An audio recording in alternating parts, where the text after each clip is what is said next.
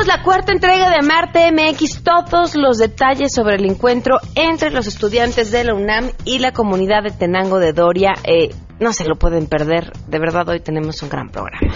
Hemos escuchado maravillas de Tenango de Doria. Creo que es una comunidad mágica y muy vieja y aparece en los anales de la conquista. También vamos a platicar, por supuesto, del debate que sucedió el día de ayer entre Hillary Clinton y Donald Trump cuando él estaba tratando de tener una licencia para su casino y mostraron que no pagó ningún impuesto. Eso me hace inteligente. Que si él dice cero, será cero para las tropas, para los veteranos, para las escuelas o para la salud. Además, Enrique Ansuri nos va a hablar de un radiotelescopio chino que podría ser utilizado para buscar vida extraterrestre. Vamos a tener también buenas noticias y muchas cosas más. Así que quédense, así arranca este martes a todo terreno. MBS Radio presenta a Pamela Cerdeira en A Todo Terreno, donde la noticia eres tú. sobre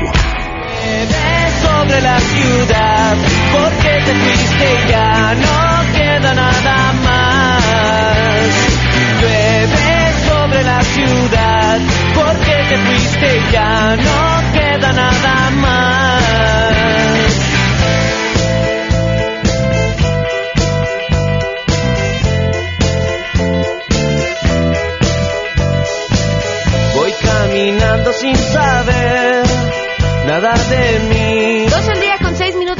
por acompañarnos a todo terreno. Soy Pamela Cerdeira. De verdad, hoy tenemos un gran programa. Es martes de Marte MX. Vamos a seguir eh, conociendo estas historias mientras eh, tres universidades distintas compiten de la mano cada una de una comunidad indígena para desarrollar una serie de productos basados en su artesanía y un plan de negocios. Hoy toca el día a los chavos de la UNAM.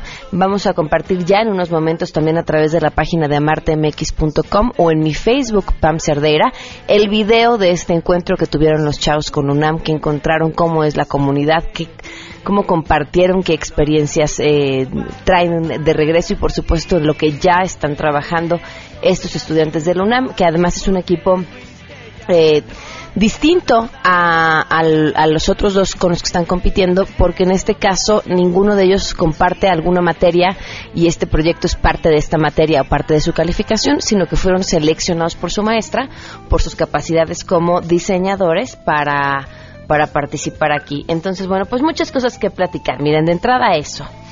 Otra, así si nos da tiempo, les cuento cómo estuvo el acarreo para la Marcha Nacional de la Familia. Nada más faltaron las tortas a quiénes, cómo, qué les ofrecieron, qué se hizo, se los cuento más adelante. Les digo, si nos da tiempo, si no, pues ya se los platicaré el día de mañana. Pero antes que nada, le doy la bienvenida y le agradezco enormemente a Elias Hermida, analista que nos acompañe, para comentar lo que sucedió el día de ayer. Eh, no recuerdo eh, un debate con tanta intención de televidentes. Eh, pues me imagino que sucedió en prácticamente todo el mundo. Elias Hermida, ¿cómo estás? Buenas tardes. Bien, gracias Pamela. Un saludo al auditorio. Efectivamente, lo de ayer fue el verdadero espectáculo de la democracia, tal cual. Y, la, y utilizar la palabra espectáculo, me imagino que no lo haces en el mejor de los sentidos. Pues fíjate que compitió con el Monday Night Football, que aquí en los Estados Unidos es un es un evento cada lunes en la temporada de fútbol americano muy importante, pero todo el mundo estaba pegado al televisor durante más de 90 minutos en un debate que se esperaba eh, como fue, la verdad. La verdad es que creo que no hubo mayores sorpresas, todo estuvo dentro de la normalidad y por decir normalidad no quiere decir que haya sido eh, maravilloso, ¿no? Eh, este, hay un comentario que hiciste tú antes del debate que me gustaría eh, retomar y que me parece una gran manera de exponer lo que está pasando. Dos candidatos que si bien ninguno es tan popular, consiguieron desde tu punto de vista, gracias a, a lo que los medios los inflaron, pues un un programa, bueno, en este caso un debate, con unos niveles de audiencia increíbles. Así es, y eso es lo que sucede, que de repente hablas con algunas personas que van a votar por Trump o que van a votar por Hillary y lo hacen más por votar en contra del candidato que tienen enfrente. Yo no recuerdo en la historia reciente de los Estados Unidos una situación como esta en la cual las personas estaban votando quizá por el por el menos malo. Eh, estos estos candidatos han logrado esto, han logrado el polarizar al electorado de los Estados Unidos al grado de que dicen, ¿sabes qué? Mejor en lugar de que Trump llegue a la presidencia, voy a votar por Hillary, aun y cuando no sea la candidata perfecta. Eso es lo que ha, ha sucedido. Pero ayer, Pamela, nadie sabía qué esperarse con Trump, ¿eh? La verdad es que había analistas políticos que decían, será, yo lo escuché, ¿será que el Trump de México va a venir aquí donde se va a portar todo presidencial, donde va a estar tranquilo? Y pues, lo cierto es que no, ¿no? Le tomó muy poquito a esta Hillary sacarlo de sus casillas. Este Trump perdió el debate de ayer, creo que la mayor parte de los analistas coinciden en ello eh, a Hillary no se le vio perder la compostura y con muy poco, decía yo, provocó a Trump que cayó en esa trampa y se volvió a mostrar como ese caballo desbocado que es. Fíjate un dato muy, muy interesante. Preocupa mucho cuando Trump dice mentiras, pero también preocupa cuando dice la verdad. Claro. Y me voy a explicar.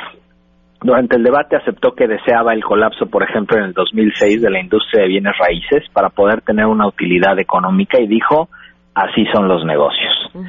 Eh, incluso también aceptó que en algún momento no pagó impuestos y dijo que eso lo hacía más inteligente a él. Y también en una parte habló de cómo él tomaba ventaja, aprovechaba las leyes de los Estados Unidos para hacer negocios. Aun y cuando desde una perspectiva de negocios quizá incluso dentro de la legalidad puedes aprovechar circunstancias que favorecen a tu desempeño como empresario, eh, pues como presidente de los Estados Unidos no lo puedes decir así. Es decir, es tremendo cuando habla mentiras, como algunas de las que dijo el día de ayer, pero también cuando dice la verdad. Pues vamos a estar al pendiente de lo que sigue después de este debate y por supuesto el segundo que me imagino llegará mejor preparado después de los resultados de este. Así es, será en un par de semanas.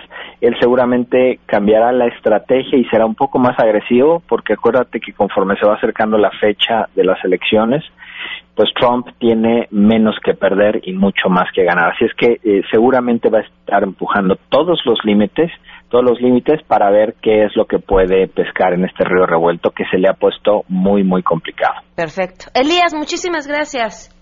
Gracias a ti, Pamela, y un saludo al auditorio. Gracias, buenas tardes. 12 del día con 12 minutos y tenemos también información para compartirles, así que voy de una vez con mi compañero Carlos Reyes.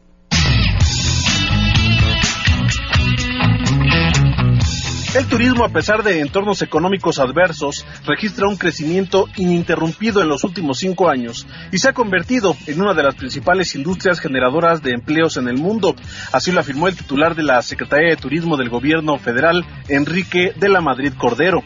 Esto en el marco de la celebración del Día Mundial de Turismo, en donde el secretario comentó que desde hace dos décadas este sector observó un incremento anual promedio de 4.5%, además de que se vincula estrechamente con el desarrollo de las comunidades, por lo que es un motor de desarrollo y de progreso.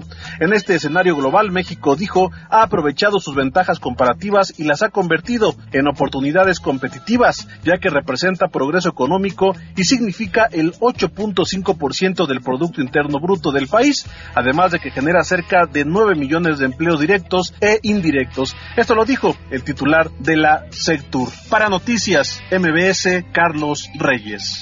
Así es, gracias. El secretario de Comunicaciones y Transportes, Gerardo Ruiz Esparza, afirmó que el sector aeroespacial es una muestra de la confianza en México, a grado tal que en los últimos tres años se ha convertido en uno de los más dinámicos de la economía nacional. Ruiz Esparza detalló que el sector ha registrado un crecimiento sostenido anual de 16% que ha impactado en inversiones en algunos estados de la República Mexicana y sobre todo en la generación de empleos. Pero vamos a escuchar. En los últimos tres años, este sector se ha convertido en uno de los más dinámicos de la economía mexicana. Registra un crecimiento sostenido anual del 16%, con más de 325 empresas en 20 estados de los 32 de la República Mexicana, lo que ha generado cerca de 45 mil empleos. Hoy, México es el cuarto destino mundial para las inversiones de manufactura aeroespacial y el sexto proveedor del mercado de Estados Unidos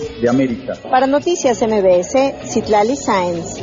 Como parte de la discusión del presupuesto para el 2017 en la Cámara de Diputados, la bancada del PAN propuso una iniciativa de reforma para establecer una tasa de impuesto especial fija de hasta 45 pesos por litro de vino de mesa, vino tinto o vino blanco, ya sea nacional o de importación. El diputado Wenceslao Martínez señaló que actualmente el impuesto especial aplicado a este producto vitivinícola es el 26.5% y si se suma al 16% del IVA, la carga fiscal para el vino de mesa es de 42.5%, aunado a que esta bebida también forma parte de la lista de los destinados. El panista señaló que si se fija una tasa de 45 pesos de impuesto especial por litro de vino, bueno, pues los productores nacionales eh, no tendrían problemas para competir con los vinos de importación y también el Estado recaudaría los 3 mil millones de pesos que al año deja como derrama esta bebida, informó Angélica Melín.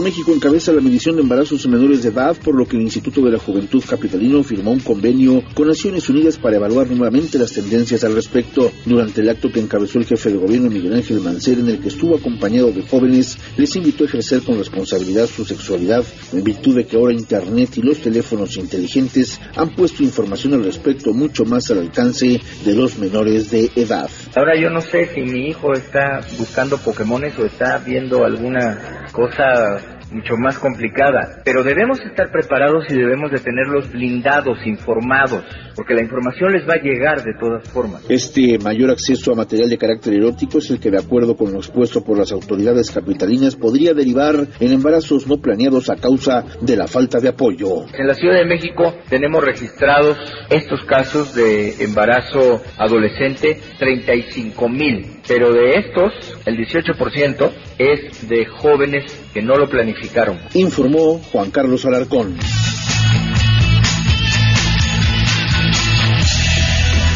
Y sí, también tenemos buenas noticias.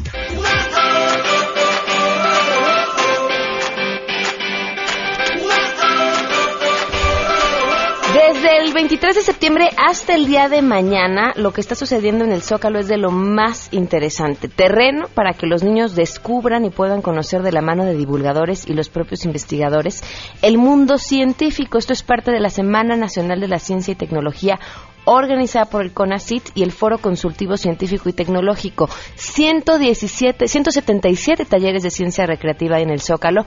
Además, se presentarán 10 exposiciones interactivas de museos y centros de investigación, charlas con destacados científicos mexicanos que pertenecen a alguna red científica o laboratorios.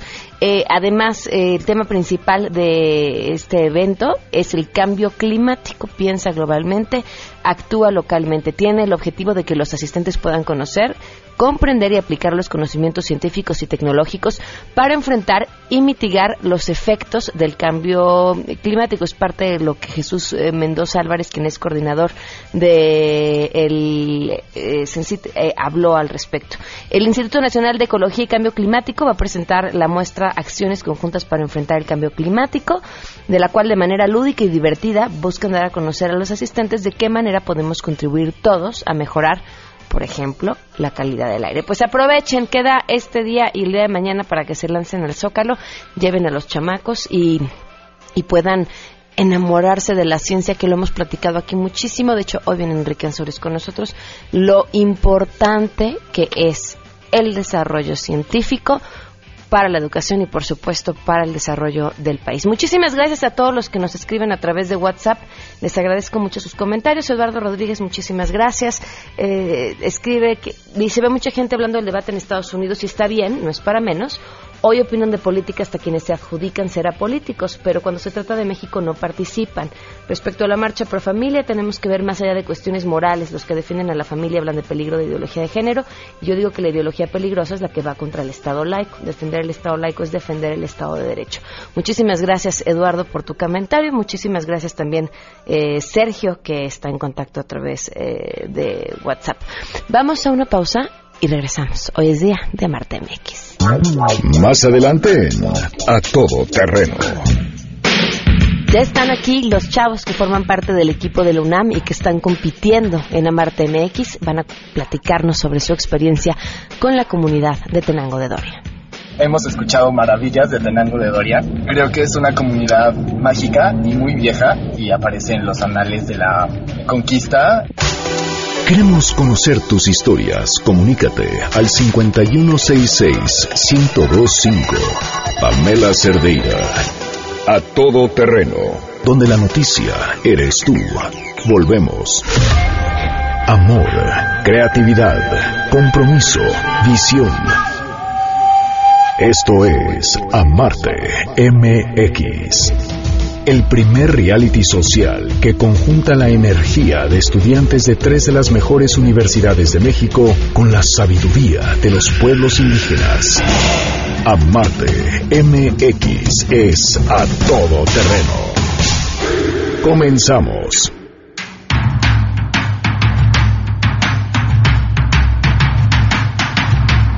12 el día con 23 minutos. Hoy es día de Amarte MX y por alguna razón los últimos cuatro martes han estado perdidos en algún otro lugar. Les voy a platicar. Amarte MX es una competencia que se lleva a cabo entre estudiantes de tres diferentes universidades. Son el TEC, la Ibero y la UNAM.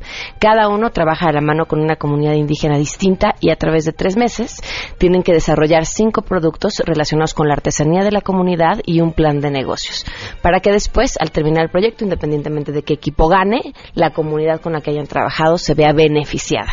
Y por supuesto también podamos conocer en el camino lo que los chavos van aprendiendo de las comunidades indígenas, qué hay en este encuentro, cómo se da, cómo se vive, a través de la página de amartemx.com o a través de la página de Facebook de Noticias MBS o de la mía, Pam Cerdeira, van a poder encontrar los videos semana a semana de cómo se va desarrollando este proyecto. Hoy toca el turno a los chavos de la UNAM. Bienvenidos. Uh, muchas gracias. Vamos a escuchar esto.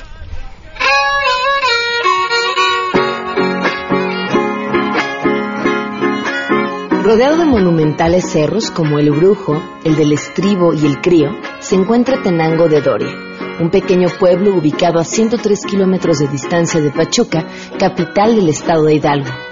La voz de Tenango es de origen náhuatl y significa el lugar de los muros.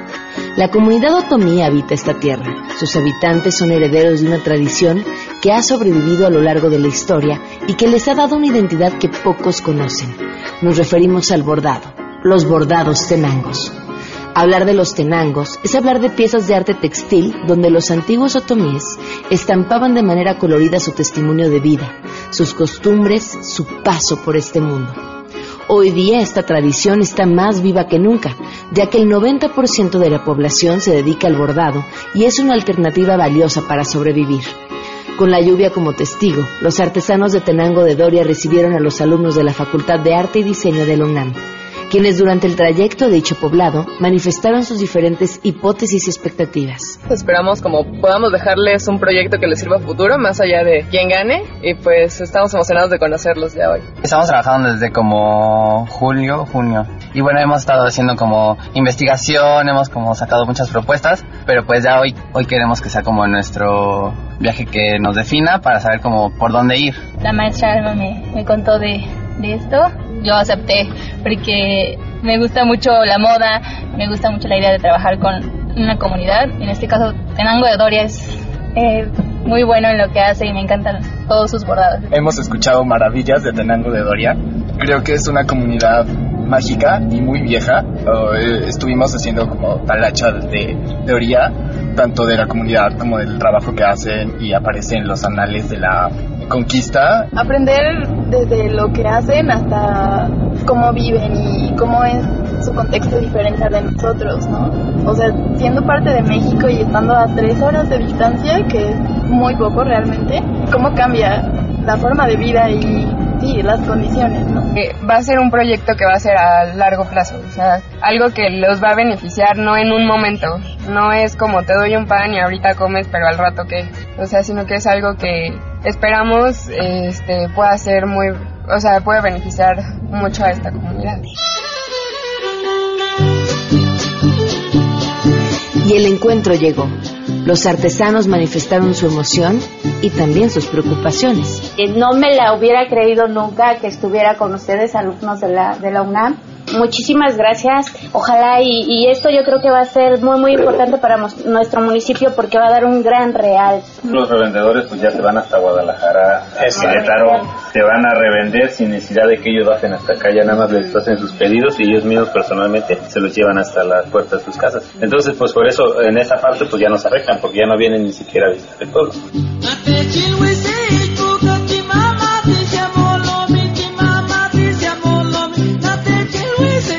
Estos hechos no han pasado desapercibidos para la comunidad universitaria.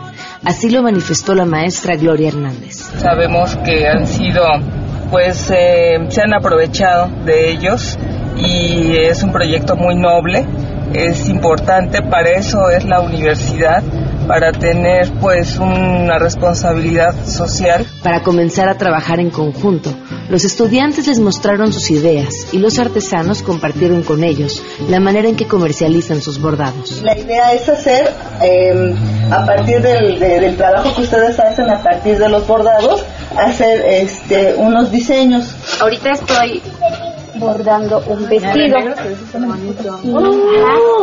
Entonces lo, lo mando a armar primero, después lo pintamos y ahora ya está el bordado, que es lo que les digo.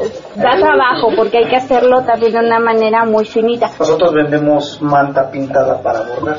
Mi hija dibuja igual, mi esposa dibuja.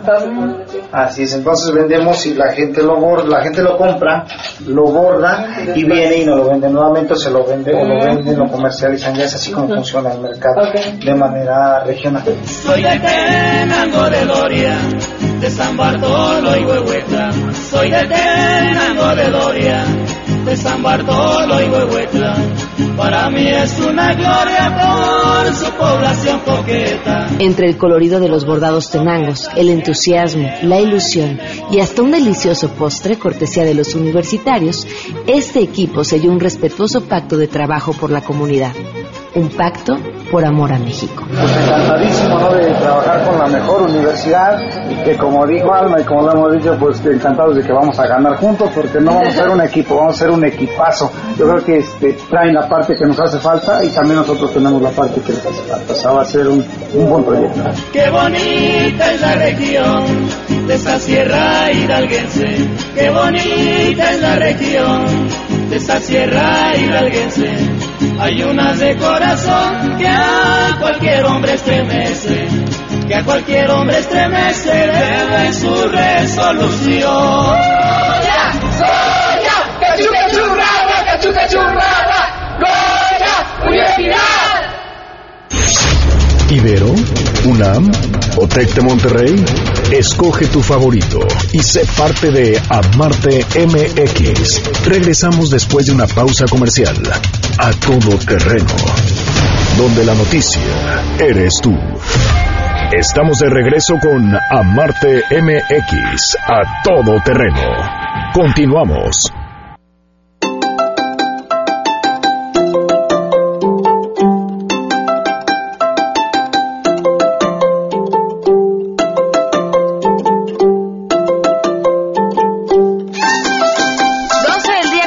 34 minutos. Continuamos en Amarte MX. Hoy a todo terreno es día de platicar del trabajo que están haciendo los chavos de la UNAM con la comunidad con la que están trabajando. Le doy la bienvenida a Elena Uribe. ¿Cómo estás, Elena? Hola, muy bien, muchas gracias. Oscar Solano. También muy bien, gracias. Fernanda Solórzano. Bien, gracias. Bienvenida, Aura Murillo. Hola, muy bien, gracias. Y Ángel Tenorio. ¿Cómo Hola, estás? ¿qué tal? Bienvenidos. ¿Cómo están? ¿Cómo se sienten? Bien, muy emocionados de estar aquí.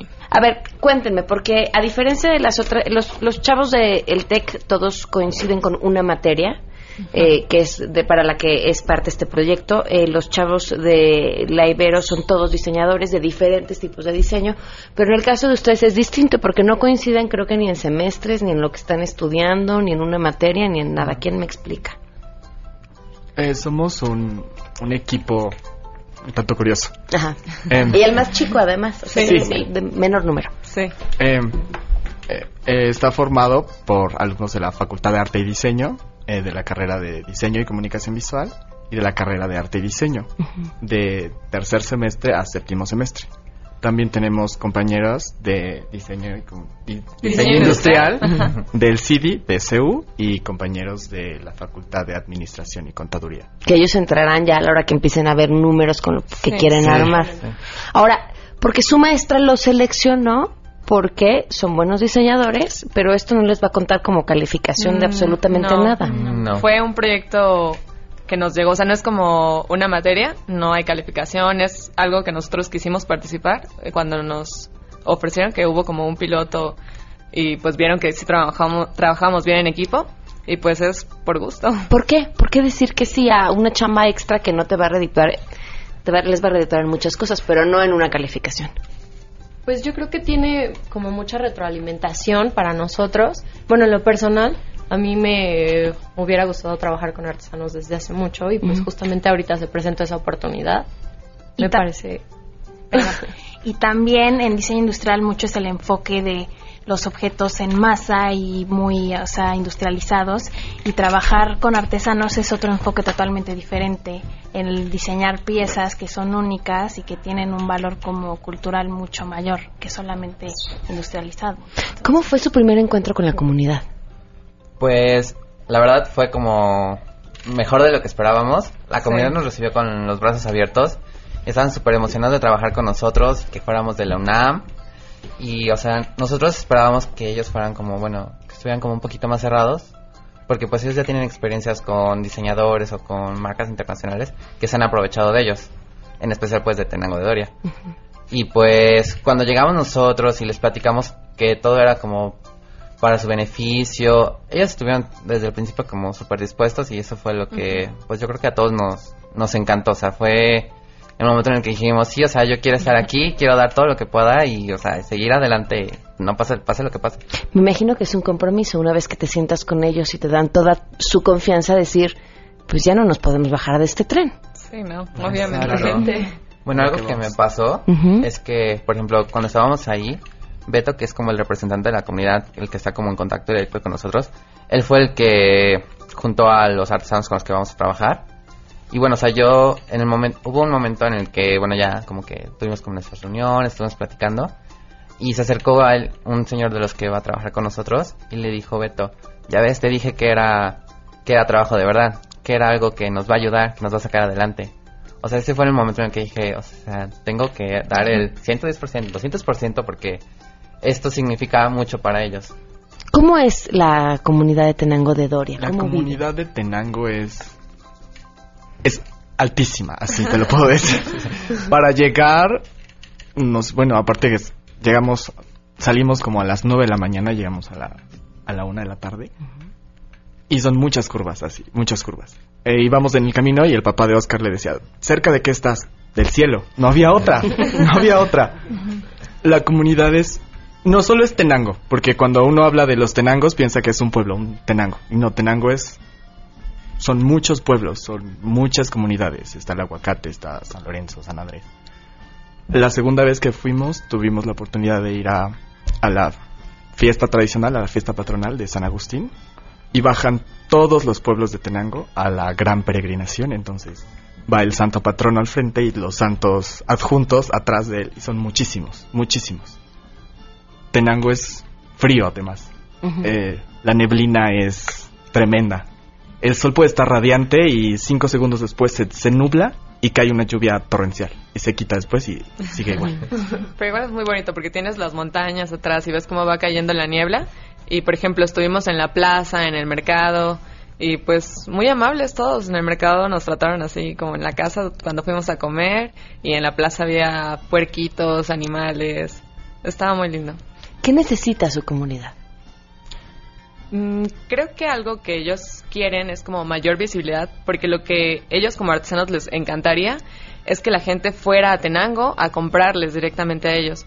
Y pues bueno, a nosotros ir del DF, pues sí nos hicimos unas cinco horas, entonces como ese acercamiento que fuera un poco más fácil, creo que es lo que ellos Los quieren. intermediarios han acaparado prácticamente el mercado, ¿no es así? Hay una depredación cultural terrible en, en Tenango. La Ujú. segunda vez que fuimos era día de tianguis, entonces las personas que bordan llevan sus trabajos para venderlos a, a estos intermediarios Y nos tocó ver, y íbamos caminando y llegó una, una mujer, una señora, y dijo, ¿me lo compras? Y el hombre lo volteó a ver de reojo y dijo, esto no sirve, lo tomó y lo puso a un lado. Fue una de las cosas más tremendas que he visto en mi vida. Porque además, vaya, ¿cuánto tiempo le quita a un artesano dedicarle a cualquiera de sus trabajos? El que menos tiempo le pueda quitar. Son semanas, meses. Sí. meses. Como las Dos semanas, o sea, por ejemplo, los más chiquitos que nos encontraron, que nos enseñaron eran como en cuartitos de tela, así le Ujú. llaman ellos, que eran más o menos del tamaño de un cojín. Y este, ellos nos dijeron que les tomaba como de dos a tres semanas bordarlos. Y que pues bueno, o sea, ya cuando lo trataban de vender, o sea, la gente les decía pues de 100 pesos por ella. Sí, se pierde mucho valor del trabajo en ese proceso. Ahora, hay otro tema que ustedes que nos están escuchando no saben. Los chavos de la UNAM eh, han estado haciendo rifas para poder financiar el proyecto, porque pues finalmente trasladarte a la comunidad implica un gasto, ¿no? Como sea que vayas, es la gasolina, son las casetas. Cuéntenme cómo les fue, qué hicieron, cuánto rifaron y cómo les fue. Pues nos ha ido muy bien. Bueno, o sea, llevamos una ah, y tuvimos muy buena respuesta. Y también, este, bueno, lo que hicimos fue hacer una cooperación y comprar algunos tenangos en la comunidad. Y bueno, ya de eso los trajimos y e hicimos una rifa que fue en este 16 de septiembre. Y bueno, la verdad nos sirvió mucho porque no solo estuvimos como recaudando fondos, sino también dando a conocer el proyecto. O sea, la gente llegaba y nos decía, ay, qué bonito, o sea, ¿cuánto cuesta? Y es cuando les decíamos, bueno, es que no lo estamos vendiendo, estamos participando en un proyecto y ya les, les dimos toda la explicación. Y bueno, la verdad eso fue como súper bueno porque nos dimos a conocer tanto como en las facultades y así. Y bueno, o sea, mucha gente sí nos dijo de, ay, bueno, o sea, yo conozco gente que hace esto o a mí me parece buena idea esto y así, o sea, y la verdad, aparte de que reunimos los fondos que esperábamos reunir, ah, Que era lo la parte importante. pues fue muy bueno como que se diera a conocer el proyecto. Ujú. Oigan, ¿me pueden adelantar lo que platicábamos un poquito en el corte o no van a querer soltar nada? ¿Sobre qué? Sobre las telas. Las telas. Sí. Ah, ¿Sí o no? Pues sí. A ver, me dejo casi. Ya nos comprometiste. ¿Ya qué? Ándale, poquito, poquito. Pues am, estuvimos con pláticas con unos productores de tela de Tlaxcala. Eh, y lo que ellos hacen es, eh, industrialmente, eh, Producen, tela a partir del PET y algodón orgánico y juntan estas dos, estos dos materiales para, para producir tela y tienen una mayor ligereza, eh, una mayor eficacia, son más resistentes. más amigables con el ambiente. Ok.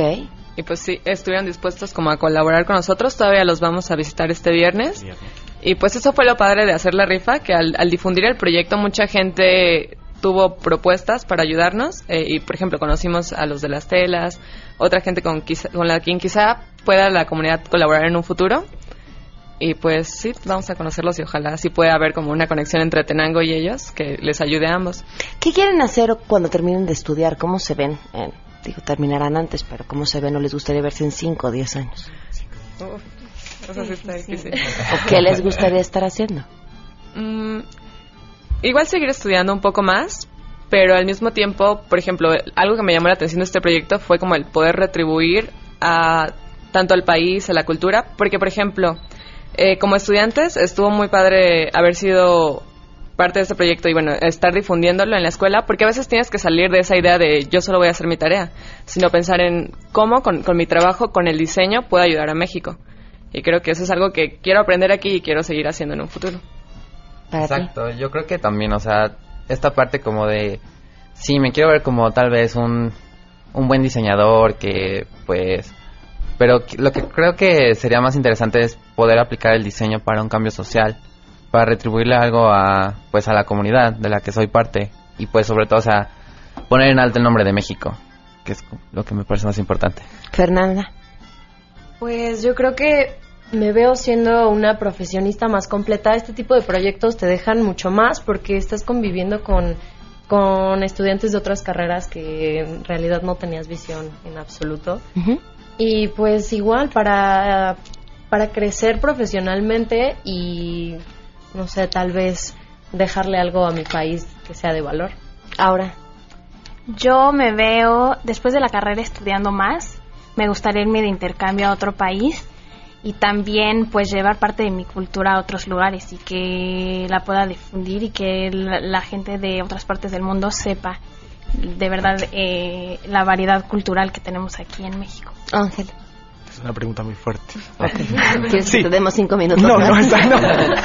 no, que creo que el, el uso de la imagen es peligroso y es, es- es interesante y te carcome. Y creo que ser útil es la, la parte esencial. Es decir, lo que hagas, siempre y cuando sea útil y sirvas para algo y lo que estés haciendo funcione para algo y le ayude a hacerle la vida mejor a las personas, Ya con funciona. eso estás. Con eso está perfecto. Nos pregunta todos los martes, recibimos algún correo, algún mensaje a través de Twitter y demás que nos dicen, ¿cómo puedo ayudar? ¿Qué puedo hacer? Y yo les digo, híjole, pues eh, compartir, ¿no? Compartir los videos de Amarte MX, seguir a los chavos este, de la mano para que eh, cada vez que escuchamos hablar a los chavos con lo que han aprendido en las comunidades, nosotros también aprendemos y aprendemos cosas tan básicas como no regatear, por ejemplo, Sí, cuando sí, estás sí. comprando No, una artesanía. Pero les pregunto a ustedes, ¿cómo puede la gente ayudar? A nosotros inmediatamente nos pueden ayudar siguiéndonos en Facebook. en la página eh, Es Tenango Sunam. Tenango Sunam. Ok. Y utilizando el hashtag eh, Unámonos Tenango. ¿Algo más? Sí, tratando de no comprar con intermediarios. Es decir, si ya tenemos consciente que no regatemos, sí, no regatemos, no regates. Pero cuando vas a, a la tienda departamental y compras barro negro de Oaxaca, lo compras y lo pagas directo. Ya no hay, ya no existe el, el lazo para regatear. Entonces, cambiemos eso, es decir, no le compremos a esta tienda, no, no le compremos, no compremos, no sé, las grandes avenidas en México. Cómprale a los artesanos, las personas que están en la calle vendiendo sus productos. No regates, pero cómprales a ellos. Ok. Además no hay nada mejor que, o sea, el- ir a conocer el, el pueblo, la comunidad y de ahí, pues, si se puede, retribuirles un poco. No, y además comieron delicioso, ¿verdad? Todos, no hay nadie que haya regresado de una comunidad que me haya dicho, ¡ay, las tortillas! Sí.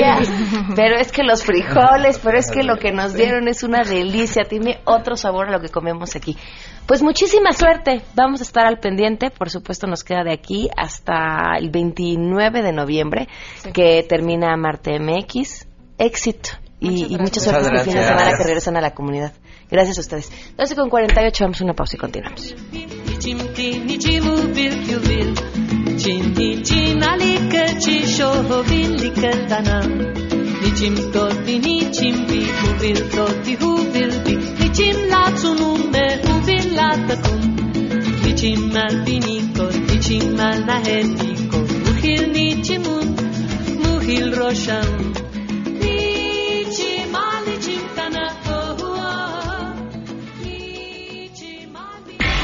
Si te perdiste el programa A Todo Terreno con Pamela Cerdeira, lo puedes escuchar descargando nuestro podcast en www.noticiasmbs.com. Pamela Cerdeira está de regreso en A Todo Terreno. Únete a nuestra comunidad en facebook.com, diagonal Pam Cerdeira. Continuamos. 52 minutos, también es martes de ciencia y está Enrique Ansures con nosotros. ¿Cómo estás? ¿Qué tal, Pamela? Buenas tardes. Muy buenas y a tardes. todos los radioescuchas. A ver, cuéntame acerca de este, ¿qué es radio? Es un radiotelescopio. O sea, todos aquellos radioescuchas que les interesa la vida extraterrestre, que se preguntan si hay vida en otras estrellas, Que creo que la, pre- la pregunta nos la hacemos todos, ¿no? dependiendo. O sea, dependiendo, tú, ¿no? Hay desde gente que tu- vive en otras dimensiones Ah, totalmente. sí. Tenemos políticos que viven en otras realidades. Yo también vivo de repente muy cerquita. Pero de la luna. déjeme decirle que realmente la ciencia está buscando la vida extraterrestre, pues, por supuesto. Claro. La cosa aquí es que la busca de una manera totalmente objetiva. Usa equipos muy avanzados, se le ha invertido muchísimo dinero. Y, y bueno, no es así como nos lo ponen en, en- los medios, donde nos ponen ahí un, un plato colgando este, o luces borrosas.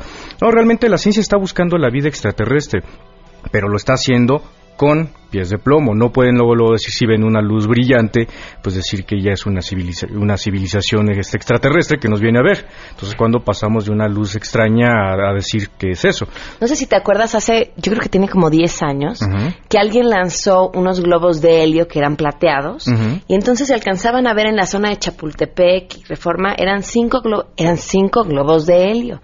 Pero mira, el sol, la forma en la que se estaban moviendo los globos, que se ven que ya nada más suspendidos a, a cierta altura, los, o sea, habíamos, me incluyo, personas abajo del coche parados viendo lo que creíamos que era un fenómeno, eh, pues no común. Es que en el momento cuando tú ves las cosas, eh, pues tienes que hacerte una serie de preguntas y sobre todo en la ciencia tenemos que ser un poco escépticos, ¿no? Entonces tenemos que ver de qué es. Entonces luego dicen, no, es que los científicos son unos cuadrados, se cierran. No, son los más abiertos, simplemente que tienen que ser escépticos en las primeras este en, los primeros hechos y hay que indagar. Entonces una de las cosas que a mí me toca resolver ahí en la Sociedad Astronómica de México pues son todo ese tipo de preguntas y si nos llegan cuestiones este me ha, me ha tocado incluso atender a una cadena televisiva muy grande donde tienen una serie de, de, videos, entonces ahí me tienes trabajando y ya te digo, mira, que es un satélite que pasó de esta manera, es una cámara, ta, ta, ta, ta, ta, pero hay que dedicarle tiempo, entonces no podemos estar atendiendo a todas aquellas personas que ven cosas extrañas, porque afortunadamente la mayoría de las cosas tienen explicación. Y las que no tienen explicación es porque no tenemos la información suficiente, entonces no podemos llegar a ese tipo de cosas. Pero bueno, le podemos decir al radio escucha que la ciencia sí lo está haciendo, hay esfuerzos inmensos, se han encontrado más de 3.000 exoplanetas, se están eh, buscando marcadores biológicos en esos, en esos este, planetas. Y bueno, recientemente, de hecho, eh, este domingo, China puso en, funcionamiento un radiotelescopio. Sí, Radio Escucha eh, recuerda esa película de James Bond, el 007, en donde están en un como, como un domo gigante que están cayendo. Pues es un radiotelescopio. Ese es el de Arecibo que está en Puerto Rico, que también se usa para la búsqueda de, señales inteligentes. Hay diferentes formas de buscar vida extraterrestre. Entonces, China pues le quiere competir a Estados Unidos y inaugura y pone en, en funcionamiento el telescopio FAST, así se llama, y lo hacen en una depreciación, como véanlo, como un lago. Pero a comparación del de Arizona, que son como 305 metros, este va a tener 500, bueno, no va a tener, tiene, 500, 500 metros y aparte tiene una tecnología superior. Independientemente de que va a ser también para, para exploración, este, sobre todo aquel fenómeno que se puede atacar con las radiofrecuencias, también lo va a usar una organización de astrónomos, son astrofísicos titulados que tienen estudios y este que se dedican a la, a la, búsqueda de señales inteligentes con este tipo de tecnología. Este tipo de radiotelescopios ha ayudado a los astrónomos a encontrar en unas regiones que les llamamos nubes moleculares eh, tienen marcadores que son especiales para poder detectar eh, moléculas orgánicas. Entonces, los astrónomos han podido detectar todas esas condiciones en estrellas distantes en donde están generando esas moléculas especiales con las cuales se puede construir las proteínas y después el ADN. Entonces son unas cosas fantásticas que realmente la realidad es mucho más fantástica que realmente la ficción, pero a veces por desconocimiento de, pues, de las personas caen en, charlatanes y aquellas gentes que su modus vivendi es engañar a la gente y te pone ahí luces extraterrestres, conspiraciones. Y no, realmente le podemos decir al radio escucha que hay cosas más sorprendentes todavía eso, pero con conocimiento confiable. Ya, ya tuvimos aquí a una serie de especialistas que hablan de todo esto. Entonces, si les interesa más información sobre el telescopio FAS y todo lo que va a hacer en los próximos años, síganme en Twitter, arroba Enrique Ansures, y ahí les voy a poner toda la información. Muchísimas gracias, Enrique, como siempre. Eh, Guadalupe Leonor llamó y preguntó cómo se llama la canción que pusimos en el para ir a la corte comercial. Se llama Nichimubil, la canta Claudia Martínez Tonana. Me siento extraño. Y es la música de Marte MX, no te sientes extraño, Enrique. Y además tenemos eh, boletos, tenemos cinco pases dobles para el concierto de Silvia Pérez Cruz en La Imaginación es este jueves 29 de septiembre a las 8.30 en el Teatro de la Ciudad. Con que llamen 516, ya te quería sirva, 5166125 y se llevan estos boletos. Nos vamos ahora a secar en compañía de Alejandro Cacho. Soy Pamela Cerder, esto fue a todo terreno.